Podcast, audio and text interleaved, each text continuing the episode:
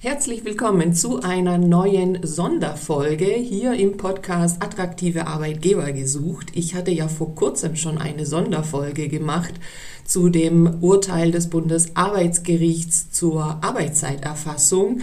Aus meiner Sicht habe ich ja dort schon gesagt, nicht wirklich was Neues, aber äh, für viele äh, war das Thema insofern neu, dass jetzt alle Arbeitszeiten erfasst werden müssen. Und da habe ich heute einen Interviewpartner bei mir, der Experte ist für das Thema Zeiterfassung schon seit 20 Jahren, den Geschäftsführer der ZM BMI Daniel Vogler. Doch bevor ich meinen Interviewgast begrüße, ein kurzer Hinweis in eigener Sache. Am 12.10. biete ich ein kostenloses Webinar über Fokus Online-Webinare um 19 Uhr zum Thema mobiles Arbeiten und Homeoffice. Ein Dauerbrenner mit nach wie vor wichtigen Fragen und vor allem auch Vertragsgestaltungen, die erforderlich sind, wenn in irgendeiner Art und Weise im Homeoffice oder mobil gearbeitet wird. In einer knappen Stunde gebe ich da wichtige Infos und falls ihr vom Termin her nicht live dabei sein könnt, könnt ihr im Nachhinein die Aufzeichnung bekommen, wenn ihr euch für dieses Webinar anmeldet. Den Link zur Anmeldung findet ihr in den Show Notes. Und jetzt viel Spaß beim Interview mit Daniel zur Zeiterfassung.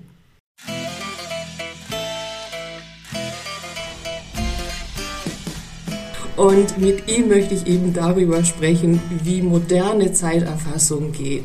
Hallo Daniel, ich freue mich sehr, dass du hier bist.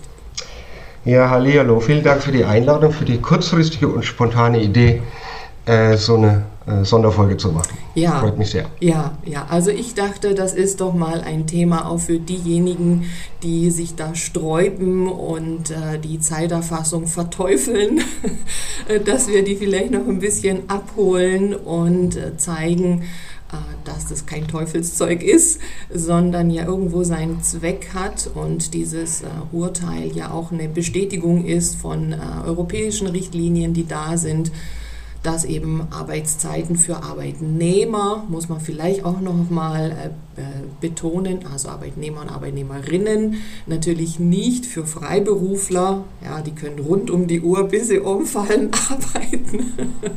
ja, wir haben einfach in Deutschland einen Arbeitnehmerschutz und die Zeiterfassung dient eben auch diesem Arbeitnehmerschutz und eben auch dem Nachweis äh, der Arbeitszeiten und Dafür ist es eben erforderlich, dass sie irgendwie und irgendwo erfasst sind. Das wird ja nicht gesagt, wie man die Arbeitszeiten genau erfassen muss, aber sie müssen halt erfasst werden. Ja, also da gibt es jetzt einfach nichts mehr zu diskutieren. das ist zu machen. So ist es. Genau. Und da äh, wäre jetzt schon mal äh, die Frage an dich, Daniel. Du machst es ja schon so viele Jahre, äh, wie sich denn so die Zeiterfassung auch geändert hat, ne, von der früheren ja. Stempeluhr zur heutigen mhm. Cloud-Lösung das Schlimme ist ja, dass die Stempeluhr immer noch in diesen Köpfen ist bei den Leuten, die mhm. Stechuhr, die böse Stechuhr. Das Kontrollinstrument der Industrialisierung eigentlich, ja. Das heißt, früher war es wirklich, äh, denke ich, wirklich auch ein Kontrollinstrument, mhm. ähm, was sich komplett gewandelt hat, meiner Meinung nach.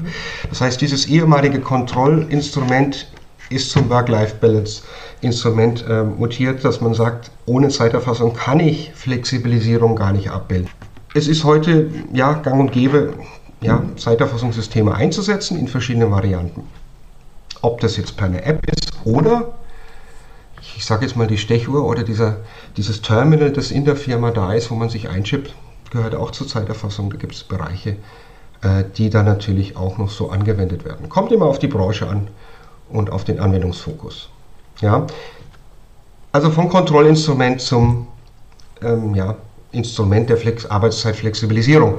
Äh, wenngleich natürlich es noch Branchen gibt, wo natürlich auch das als Kontrollinstrument noch zählt. Und Zeiterfassung ist nicht nur, ja, es ist letztlich Zeit ist Geld, der Spruch stimmt ja, weil wenn ich Dienstleister bin, kann ich ohne Zeiterfassung auch letztlich nicht äh, sehen, wo gehen meine Kosten hin. Ja. Mhm. ja, so ist es. Und äh, zumindest auch dann, wenn man kalkulieren möchte, auch irgendwelche Dienstleistungen ja anbietet, braucht man ja eben auch eine Kalkulationsgrundlage. Ja? Und allein dafür äh, braucht man das ja schon. Ne? Und du sagst schon hin zur Flexibilisierung. Und das ist ja eben auch das, was viele ja so jetzt äh, sagen, oh je, jetzt können wir nicht mehr flexibel arbeiten, äh, weil eben die Arbeitszeiten erfasst werden müssen. Und genau das ist ja nicht der Fall. Ne? Ja, also nee, es ist nicht der Fall. Also das, die Vertrauensarbeitszeit stirbt nicht, nur weil jetzt die Zeiterfassung ähm, verpflichtend gestaltet werden soll. Ich bin der Meinung, dass es mit der Zeiterfassung noch flexibler möglich ist. Und zwar auch, ich habe ja als Arbeitgeber ein entsprechendes Interesse, dass meine Mitarbeiter gesund bleiben. Ja? Grundsätzlich mal. Und Corona hat gezeigt, wirst du mir bestätigen, äh, dass du vielleicht auch viele Diskussionen diesbezüglich geführt hast. Ja, die, die Trennung im Homeoffice zwischen privat und geschäftlich verschwimmt. Mhm. Und um das zu verhindern, mhm. ist eine mögliche Variante auch die Zeiterfassung natürlich. Ja, dass man einfach mhm. klar trennt, ähm, wo, wo fängt Arbeit an und ähm, wo hat sie dann auch auf. Äh, wann buche ich Pause und wann teile ich mir das flexibel ein. Und mit diesem Instrument habe ich doch eine wunderbare Möglichkeit, das für Arbeit oder für Unternehmer und für Mitarbeiter gleichermaßen flexibel zu gestalten ähm, und auch sicher zu sein. Ja? Und da gehört natürlich Vertrauen dazu, weil jetzt, wenn ich hier im Homeoffice bin, habe ich meine unter Umständen meine App oder meine, meine Web-Applikation. Mhm. Es gibt ja mehrere Anbieter in Deutschland, die alle wunderbar das Thema Zeiterfassung bedienen. ähm, welche Variante man dann nimmt oder ob man die Excel-Tabelle nimmt, wo man die Zeit dann von Hand einträgt. Würde ich so nicht machen, aber mhm. gibt es mit Sicherheit auch ja. äh, Varianten. ähm, ja, das entscheide ja ich, wann ich das eintrage. Ja. Wichtig ist mhm. nur, dass eine, eine Trennung zwischen ähm, beruflich und privat stattfindet. Hm. Ja, da ist eben tatsächlich ja diese Gefahr, nein, Anführungszeichen vielleicht oder auch nicht, äh, dass ja Vertrauensarbeitszeit oder eben auch Homeoffice in rund um die Uhr arbeiten ausartet ja, was auf die Dauer definitiv nicht gesund ist. Ne? Also vorübergehend ist äh, immer alles nicht das Thema. Und wie du sagst, da ist ja eben diese Erfassung eben auch aus dem Homeoffice oder äh, wie auch immer man arbeitet, ja über eine App heutzutage ja gar kein Problem. Und natürlich erfordert das dann tatsächlich ja dann auch ein gewisses Maß an Vertrauen. Ja. Mhm. Ja. ja. Ähm, Jetzt wäre spannend zu wissen, wie funktioniert das denn konkret, ja. na, wenn da jetzt vielleicht auch äh, der eine oder andere dabei ist, der in einem Unternehmen arbeitet, da vielleicht auch verantwortlich ist für äh, dieses Thema und sagt, naja gut, ist halt jetzt nun mal so, wir müssen das eben jetzt auch umsetzen und schauen, dass wir da rechtskonform die Arbeitszeit erfassen ähm, welche Möglichkeiten gibt es da? Du hast schon gesagt, je nach Branche ist ja auch richtig, da gibt es ja große Unterschiede.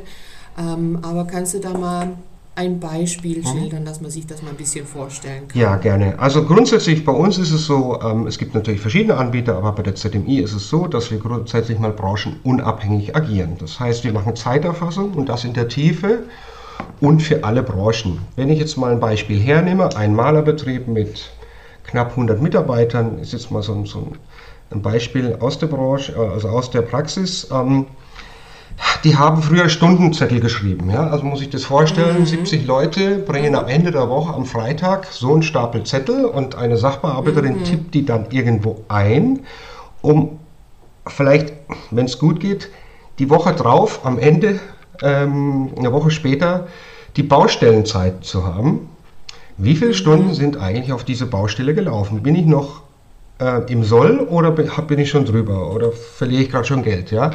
Also erstens, ähm, das ist so ein Beispiel. Wir haben dann in jedem Baucontainer ähm, Terminals verbaut. In diesen Terminals befinden sich ähm, SIM-Karten, also man muss da auch gar nicht vernetzt sein, sondern das Ding äh, arbeitet wie ein, wie ein Handy letztlich. Und es ist dann auch ortsunabhängig, ich brauche nur Handyempfang. Ähm, und diese Daten werden dann von der Baustelle in Echtzeit natürlich transferiert, die Kommt- und Gehtbuchung und die dazugehörige Kostenstellenzeit natürlich auch. Der Mitarbeiter muss dabei mhm. gar nichts denken, er bucht nur Kommen und Gehen und seine Pausen. Mhm. Mhm. Und ich habe tagesaktuell wirklich meine Nachkalkulationsdaten. Also das ist ein schöner Nebeneffekt. Und am Ende vom Monat ähm, werden natürlich alle Zuschläge automatisch ermittelt. Sprich, wenn ich an einem Samstag arbeite oder nach 18 Uhr, gibt es ja vielleicht Zuschläge, die irgendwelche Tarif, äh, Tarifvereinbarungen vorgesehen, mhm. äh, äh, vorgesehen sind. Und das landet dann in der Payroll bzw. in der Lohn- und Gehaltsabrechnung. Und da mhm. gibt es auch verschiedene Schnittstellen. Und dann habe ich einen einheitlichen Datenfluss. Das wäre jetzt so ein Beispiel aus der Praxis, ähm, im, aus dem Handwerk jetzt, aber da gibt es natürlich noch mhm. einige aus dem Dienstleistungsbereich, wo ich dann nur mit Software arbeite, also nur mit der App oder nur mit dem Webclient. Ja. Mhm. Ja, aber das ist ja auch äh, spannend, dass es ja eben je nach Branche, ne, das ist ja wirklich so ein Beispiel und es wird halt eben in Handwerksbetrieben tatsächlich ja auch immer noch äh, zum Teil so gearbeitet, äh, dass es ja unterschiedliche Lösungen eben gibt. Ja, klar, wenn man jetzt ein IT-Unternehmen hat, äh, die ja sowieso alles äh, digital machen, da geht es wahrscheinlich ja schneller und einfacher, oder? Hm nicht unbedingt einfacher. Okay. Ähm, wir benutzen selbstverständlich unsere Zeiterfassung auch. Ja? Ähm, unsere Zeiten werden komplett gebucht und zugeordnet. Äh, äh, also wenn ich acht Stunden am Tag arbeite, weiß ich immer, was habe ich am Ende vom Tag gemacht. Ja? Das Gerichtsurteil ist ja praktisch nur auf die Anwesenheitszeit gemünzt. Ich skizziere ja hier gerade noch einen Mehrwert der Zeiterfassung, also die Projektzeit- oder Kostenstellenzeiterfassung mhm. ähm, oder Auftragszeiterfassung, die da dahinter steht. Ähm, das reine Urteil schreibt ja nur vor, dass man weiß, ähm, ja, wann habe ich gearbeitet, wann, ich, wann bin ich gekommen und wann bin ich gegangen, letztlich, um den Arbeitsschutz, wie du schon sagtest, mhm. entsprechend zu gewährleisten. Ja. Mhm. Okay. Ja, und äh, wenn das denn dann so eingeführt ist, mhm. also gerade jetzt nehmen wir wieder diesen Handwerksbetrieb, äh, dann ist ja erstmal wie immer eine Umstellung, na, wenn man was Neues äh, benutzen soll, anwenden soll. Aber wie ist es dann, wenn man es dann hat? Dann gibt man es hoffentlich nicht mehr her, hoffe ich. Also ist wirklich so, ja, ist natürlich, jede Software-Einführung ist ein kleiner Kraftakt, erst recht, wenn äh, eingefahrene Strukturen sind und in der Personalabteilung mhm. jemand sitzt, der das schon 20 Jahre so macht oder 25 mhm. und äh, natürlich das ist ein kleiner Kraftakt und äh, wir wünschen uns dann oft ähm, ja, innovative Player im Unternehmen, die das Thema in die Hand nehmen und dann auch durchziehen und ich kann dann auch sagen, ähm, oder vom Erfahrungswert her sprechen, in drei bis vier Monaten, jetzt reine Laufzeit von, von Startschuss bis Echtstarttermin, ist sowas umgesetzt und man hat danach wirklich ein einfaches, einfaches Leben und man ist digitalisiert und Zeiterfassung kann mhm. der Startschuss sein, um das, ja, um das komplette Thema HR-Digitalisierung überhaupt anzupacken. Da gibt es äh, Randthemen mhm. wie, oder was heißt Randthemen, das sind auch elementare Themen wie Recruiting, ja, Bewerbermanagement, ja. Personalakte. Lohn- und Gehaltsabrechnung. Also da gibt es ganz viele äh, Sachen, die da nebenbei noch passieren. Onboarding, Offboarding, mhm. diese ganzen Geschichten. Mhm. Und wir haben als ZMI sehr viele Partner und Schnittstellen und Integrationen vor allem, um so eine ganzheitliche HR-Digitalisierung abzubilden. Ja. Mhm. Ja, auch spannend. Ne? Das kann ja eben, wie du sagst, äh, für den einen oder anderen der Schritt in die Digitalisierung des kompletten Unternehmens dann eben sein, wenn da in diese Richtung vielleicht tatsächlich ja heutzutage immer noch nichts da ist oder kaum was da ist. Ne? Man glaubt es nicht, aber die Branchen sind eben so unterschiedlich und da ist es nun mal so, ne? dass da nicht alle schon in der Digitalisierung angekommen sind. Ja. ja, ja. Okay. Ähm, du hast jetzt schon noch so einen Zeitrahmen gesagt, also ist ja eigentlich überschaubar. Ja, also es kommt natürlich darauf an, wie komplex ist es. Ja? Also wir kommen natürlich in der Praxis ähm, auf Anforderungen, wenn jetzt ein hochkomplexer Tarifvertrag da ist, ja, mhm. der bestimmte Zuschläge vorschreibt, dann dauert die Sache länger.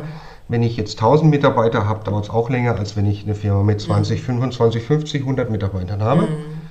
Ähm, das ist immer unterschiedlich, aber ich sage mal so in drei bis vier Monaten, das ist so der Durchschnitt ähm, von äh, Installation bis Echtstart.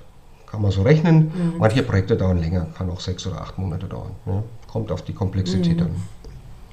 Ja, ja, du sagst schon klar, also je nach äh, Situation Tarifverträge. Ich war jetzt vor kurzem in einem Unternehmen äh, zu einem Seminar, die haben drei grundsätzliche Arbeitsmodelle, mhm. also die eben die Arbeitnehmer sich da aussuchen mhm. können.